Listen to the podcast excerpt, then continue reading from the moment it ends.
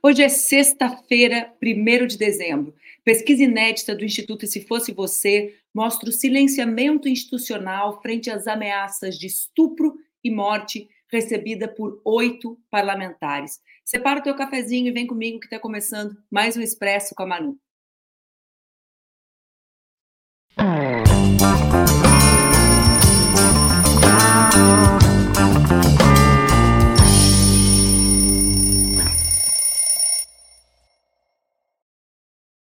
Bom dia, bom dia, bom dia. Tá no ar mais um Expresso com a Manu, meu programa que acontece entre segundas e sextas-feiras aqui nas redes do Opera Mundi, com transmissão simultânea nas redes Ninja. O Expresso pode ser acompanhado ao vivo pode ser acompanhado depois no formato podcast. Hoje ele está acontecendo também no meu Instagram simultaneamente. Será que vai dar certo? Bom, acho que vai, gente perdoem qualquer confusão, mas é que para mim hoje é um dia bastante importante. A gente organizou, vamos começar pelo começo. Vocês estão com o cafezinho na mão, pegaram um café, estão prontos para o nosso bate-papo, para a gente começar essa conversa.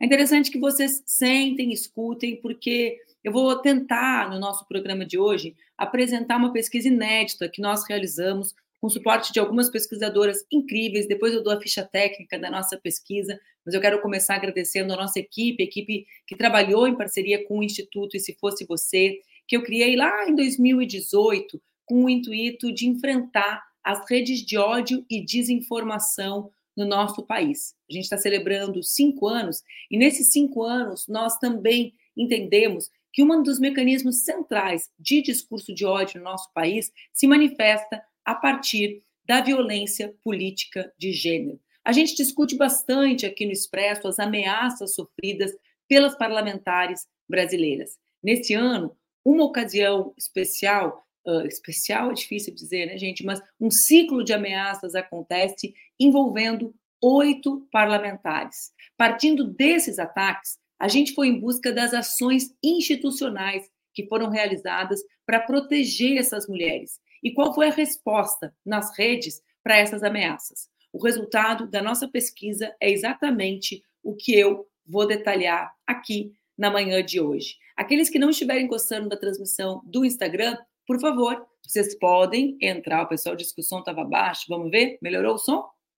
O áudio está baixo. Quem está reclamando da transmissão no Instagram, bora para o YouTube, gente. No YouTube, o programa está acontecendo com toda a qualidade do mundo. Então, se no Instagram tá difícil, bora lá no canal do Opera Mundi. Vocês podem assistir o Expresso com a Manu. Entrem lá que eu vou começar a detalhar a nossa pesquisa. Vamos lá.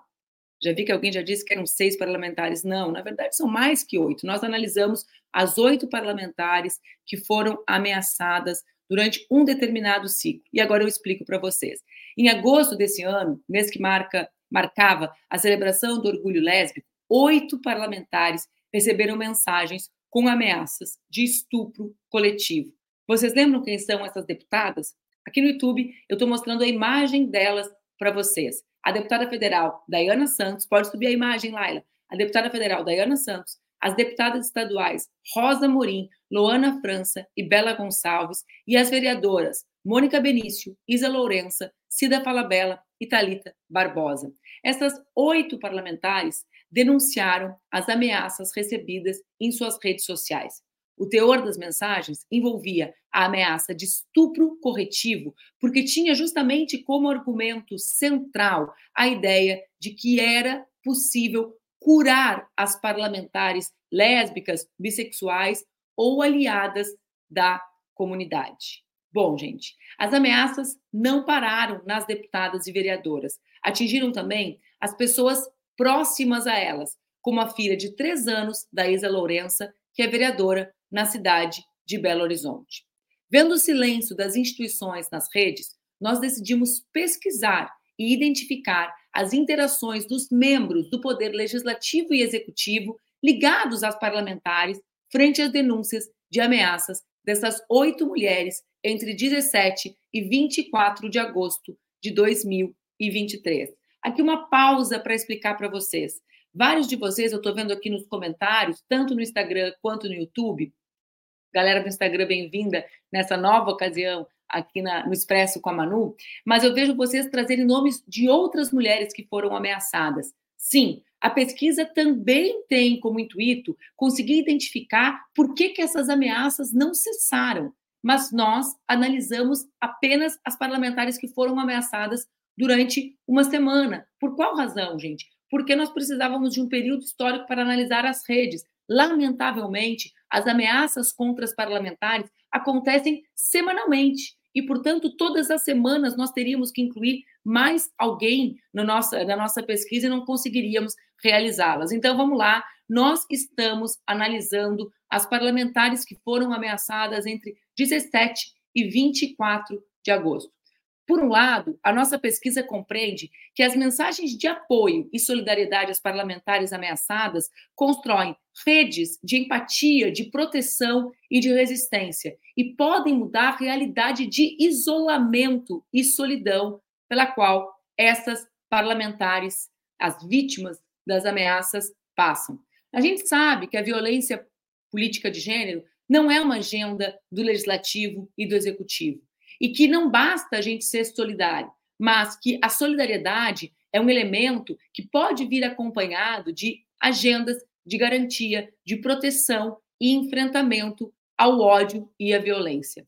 Ao construir a pesquisa, a gente entende também que os desdobramentos podem alçar os ataques coordenados e as operações da misoginia em rede à condição de problema público e, assim, também ganhar presença e relevo na agenda pública. Deixa eu explicar um pouco a lógica para vocês.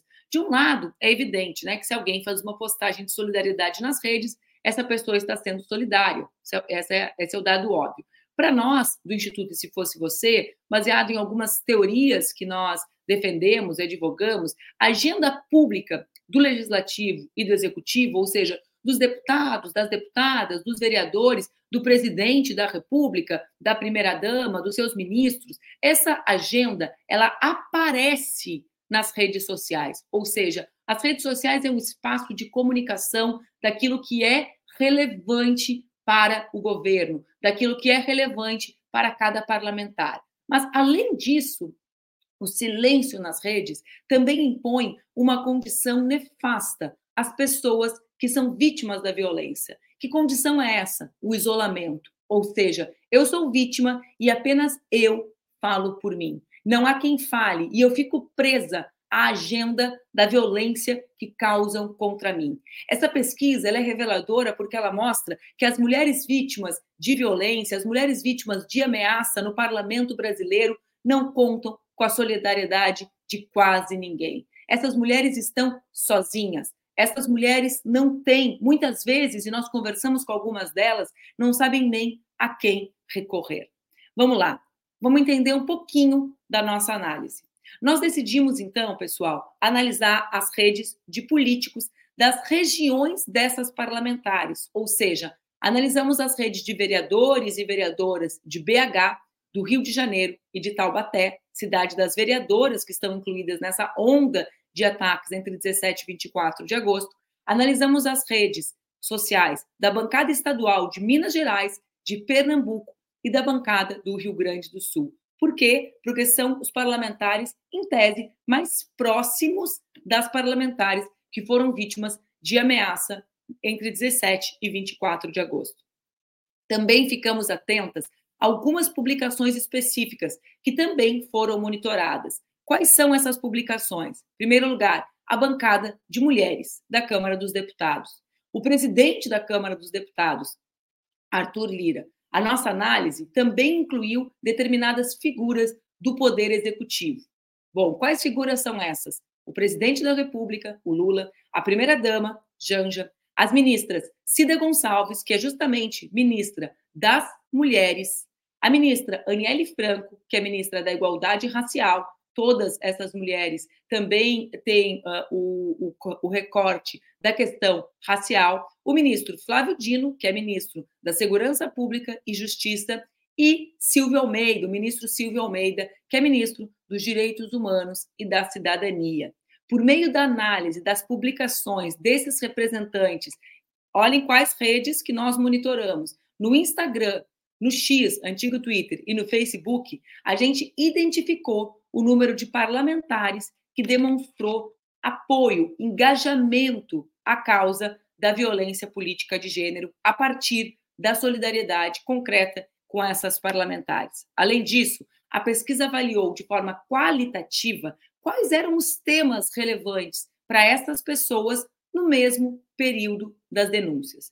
Dos 350, atenção aos dados. Dos 350 perfis analisados, somente 52 das representações políticas mencionam publicamente o seu apoio às parlamentares ameaçadas, seja através da publicação no Instagram, no Twitter ou Facebook. Ou seja, nós não estamos trabalhando aqui com a ideia de que todas as redes deveriam estar engajadas, mas com alguma das redes que esses parlamentares dispõem. Ou seja, 14,86% do total dos representantes considerados no escopo da pesquisa posicionaram-se frente às denúncias de ameaças tornadas públicas pelas colegas deputadas.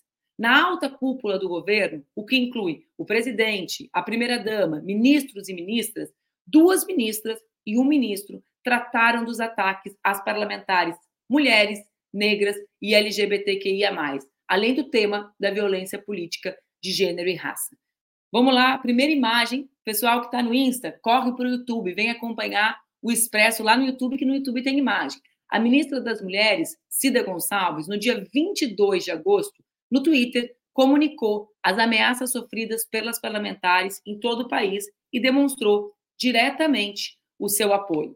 Em 24 de agosto, já bastante tempo né, depois do ciclo, Gente, se vocês estão lendo a, mensagem da, da Cida aqui no, no YouTube, eu vou dar um golinho no meu café, né, pessoal? Vamos de cafezinho?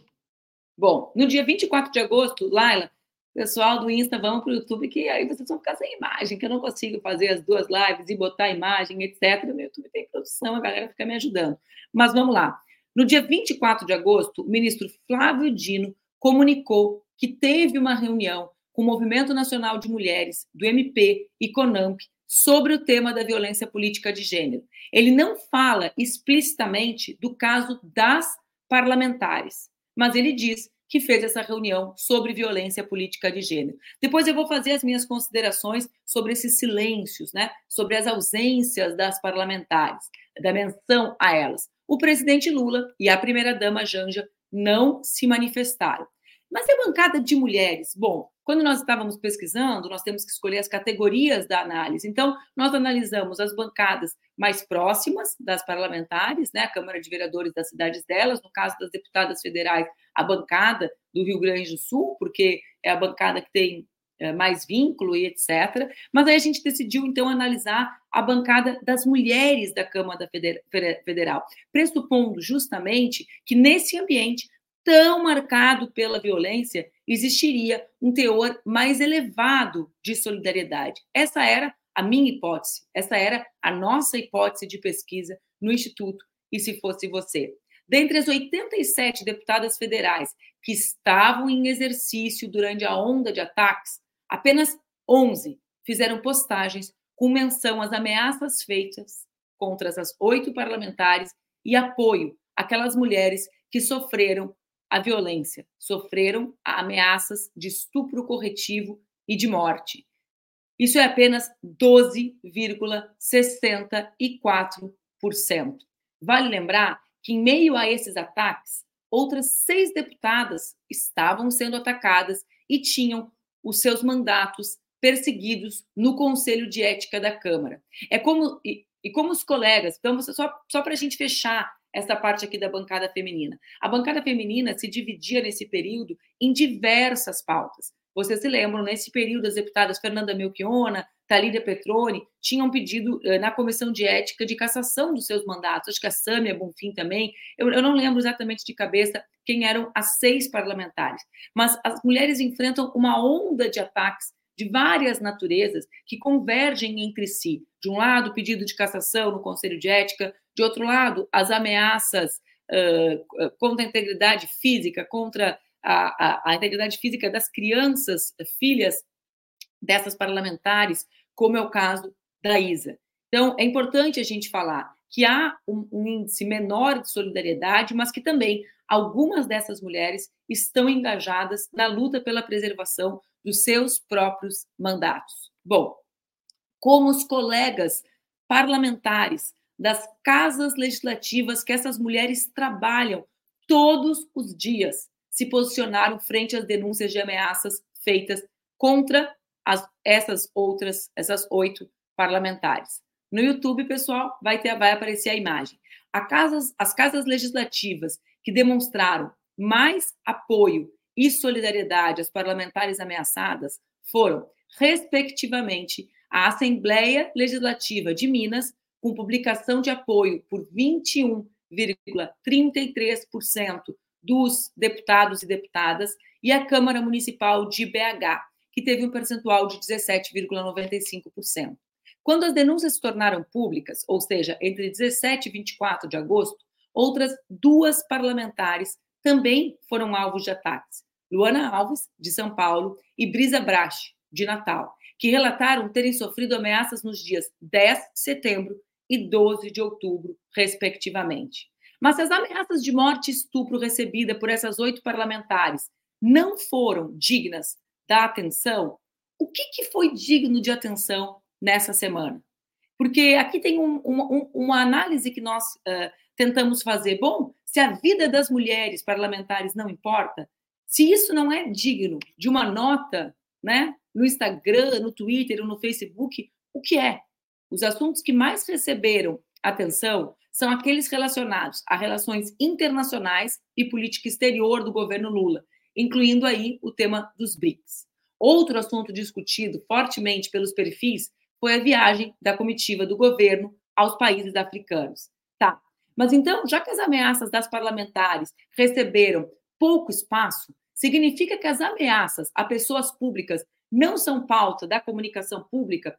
Atenção, gente. Aqui, atenção, porque esse talvez seja o dado dos mais relevantes. Uma das hipóteses que nós trabalhamos foi justamente a ideia de que, bom, às vezes as pessoas não se manifestam sobre temas como as ameaças no intuito de proteger, de não fazer das ameaças uma agenda pública para que elas não se tornem regra.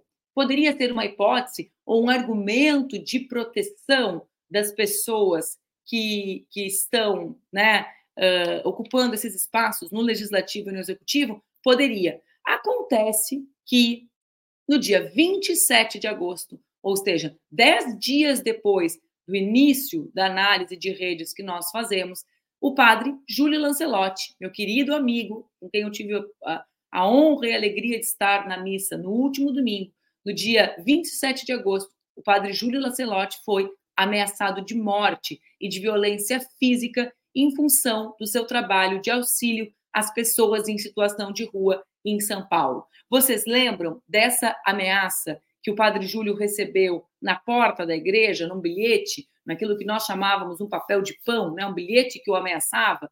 Uh, óbvio, né? O padre Júlio, a quem eu sou absolutamente solidária, isso não é sobre o padre Júlio, isso é sobre os parlamentares e políticos que reagem às ameaças de corpos diferentes de maneira diferente. Vejam só, quando o padre Júlio foi ameaçado, o presidente Lula fez uma postagem em solidariedade em seu Twitter. Os ministros Flávio Dino e Silvio Almeida também fizeram manifestações em apoio ao Padre Júlio em todas as mídias sociais analisadas em dois dias consecutivos. A solidariedade ao Padre Júlio também resultou na entrega de uma homenagem ao seu trabalho. Qual homenagem? A medalha de Ordem do Mérito do Ministério da Justiça e Segurança Pública, no grau de Gran Cruz, no dia 24 de setembro de 2023. A homenagem foi concedida pelo presidente Lula, por meio de um decreto. O que a pesquisa, então, nos traz, a partir dessa comparação, percebam, gente, o Padre Júlio é o corpo santo, o corpo da igreja, o corpo do homem a quem eu admiro profundamente. Essas mulheres, as mulheres que ocupam espaço no parlamento, são aquelas que têm a imagem pública destruída por um conjunto de desinformação. São aquelas que tornam-se, como diz um querido amigo, radioativas. Ninguém quer chegar perto da agenda, nem sequer para defendê-las da ameaça de morte. Esta é uma das conquistas da extrema direita no Brasil. Tornar as mulheres que estão na linha de frente da luta tóxicas, isolá-las, fazê-las com que fiquem sozinhas diante do terror, das ameaças persistentes de morte.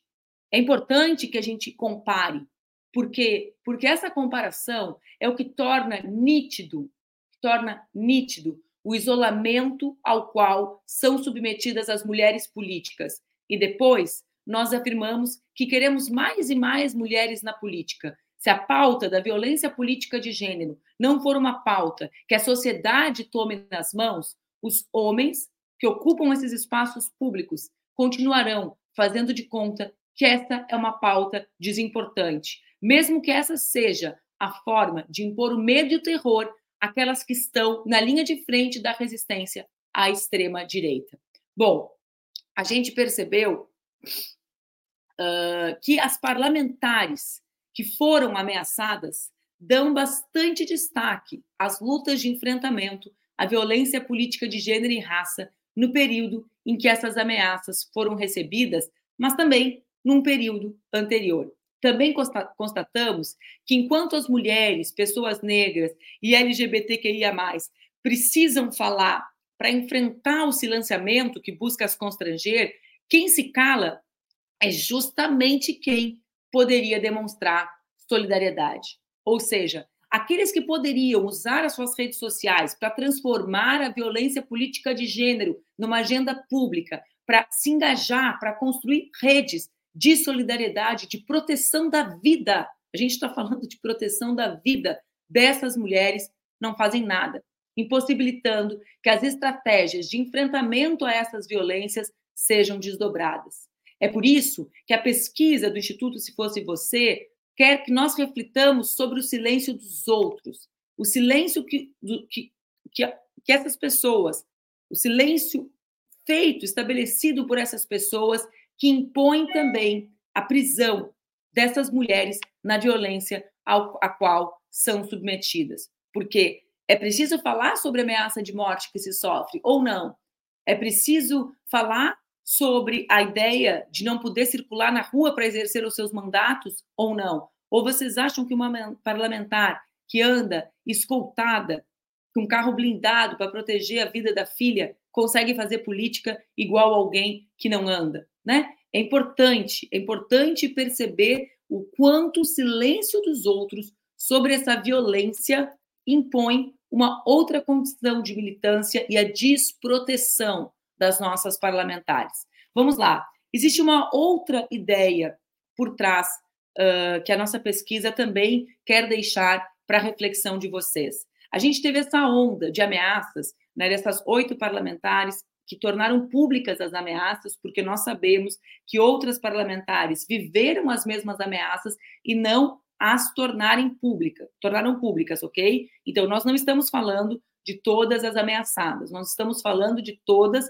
que tornaram públicas as suas ameaças. Bom, como não há uma atitude de enfrentamento, como não há uma atitude do Estado brasileiro de tomar essa agenda para si e dizer: nesse país as mulheres podem fazer política livremente, não serão ameaçadas de morte, como não há essa postura, nem do legislativo e nem do executivo brasileiro, o que, que acontece? Acontece que não há nenhum parâmetro para que os ameaçadores, aqueles que ameaçam, né, deixem de se organizar e de expandir a sua rede de ameaças. E agora eu quero trazer algumas das ameaças que aconteceram depois, depois desse período em que nós, no Instituto, e se fosse você, colhemos os dados. Vamos lá. Em setembro, as vereadoras Cláudia Guerra e Amanda Gondim de Uberlândia receberam ameaças de estupro, afirmando que lesbianismo tem cura. Tá aqui a imagem? No YouTube tem, a, tem as imagens, viu, gente? Quem quiser, corre para lá. Estão vendo? Que dia foi essa, essa ameaça? Foi no mês de setembro, e a gente está falando setembro imediatamente depois da onda de ataques contra as nossas oito, oito parlamentares. Bom, em outubro, após a execução do seu irmão, Samia Bonfim foi alvo de ameaças e pediu para a Câmara reforçar sua segurança através da escolta da Polícia Federal. O caso da Sâmia, ele é também revelador, porque quando da execução do seu irmão, imediatamente as redes reagiram com a possibilidade, com a hipótese do crime político. Se as pessoas reagem imediatamente com essa possibilidade no seu imaginário, com essa lente avaliando a realidade, é porque sabem que as ameaças que nós, mulheres, sofremos é uma ameaça para valer. Bom, no mesmo mês, no mês de outubro, a deputada Tabata Amaral recebeu um e-mail ameaçando de morte e de estupro coletivo. Tem aí a imagem do, do, das ameaças da Tabata?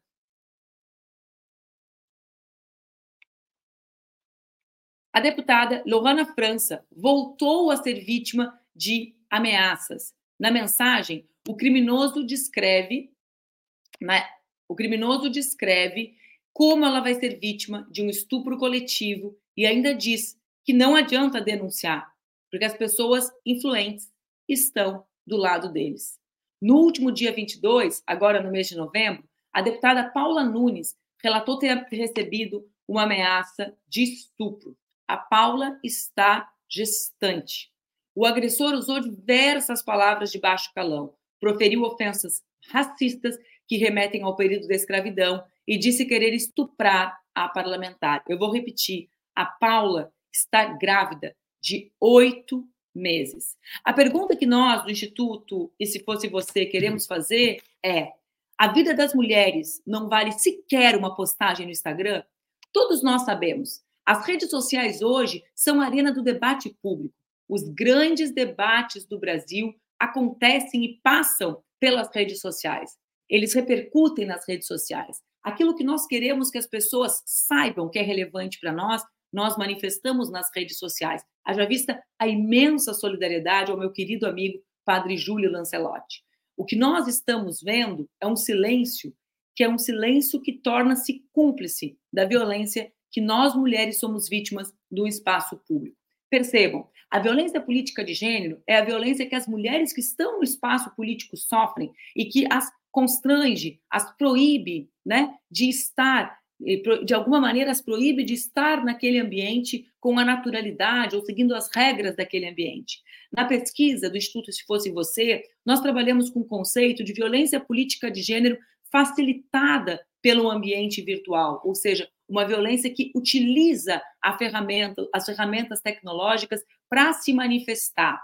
Mas atenção, nós sabemos que a violência contra as mulheres que são públicas né, que ousam enfrentar a misoginia e ocupar os espaços públicos, ela é sim uma violência que inspira as outras violências que as mulheres sofrem na sociedade. Ou seja, quando uma mulher tem uma posição de destaque, que tem o um voto popular, que é querida na sua comunidade, anda de carro blindado porque ela recebe ameaças de estupro e nada acontece, aqueles detratores não são presos, né? Vejam, o que, o que acontece?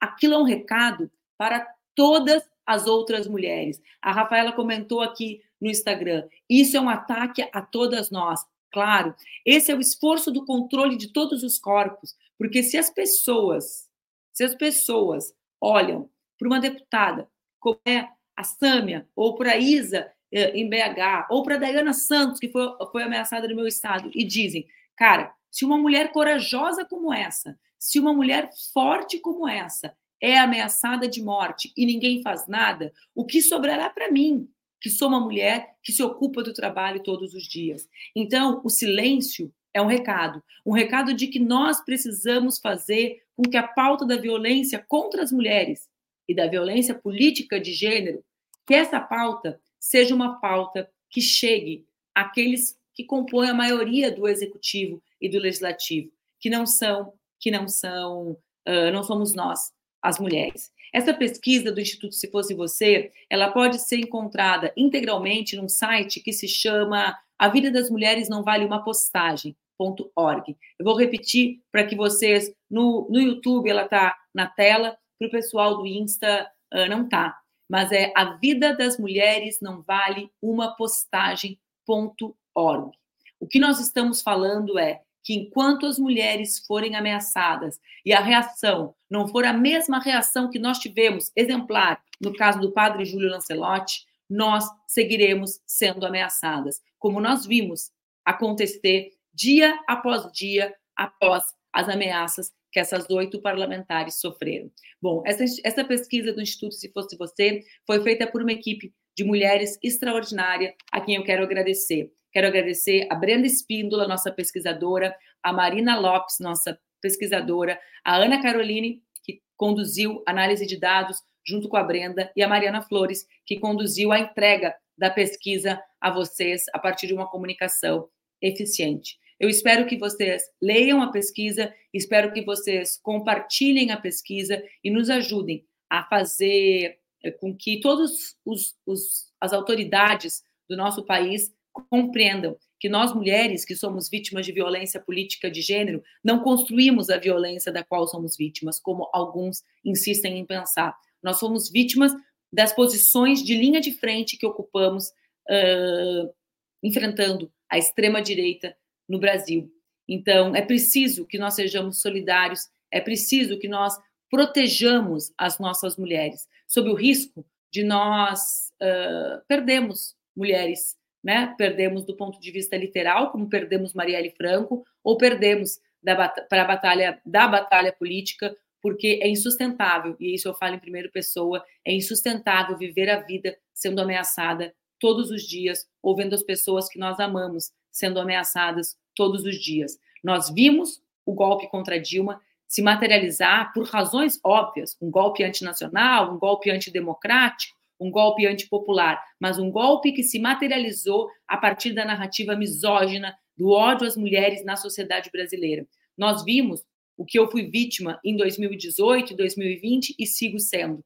Nós estamos vendo todas as nossas parlamentares, nós tivemos um crescimento da bancada feminina, as parlamentares se elegeram com votações consagradoras, votações que demonstram uma renovação da possibilidade eleitoral da esquerda. Nós vemos uma a uma ser, serem, sermos, vejam, vejam o ato falho, sermos e serem ameaçadas. É preciso dar voz a essas mulheres. Nós temos que ser a voz delas. Não façam com que essas mulheres se tornem, como eu me tornei em muitos momentos, alguém que precisa falar todo o tempo sobre a violência que está sofrendo para justificar a sua existência na política, no sentido, ou as razões pelas quais não existe em determinados espaços políticos. A gente precisa enfrentar a misoginia, o ódio às mulheres e a, todas as violências que as mulheres sofrem no nosso país. Muito obrigada pela audiência, hoje também no Insta. O nosso Expresso fica por aqui. A gente se encontra segunda-feira, às oito da manhã, nas redes do Opera Mundi. Obrigada, gente.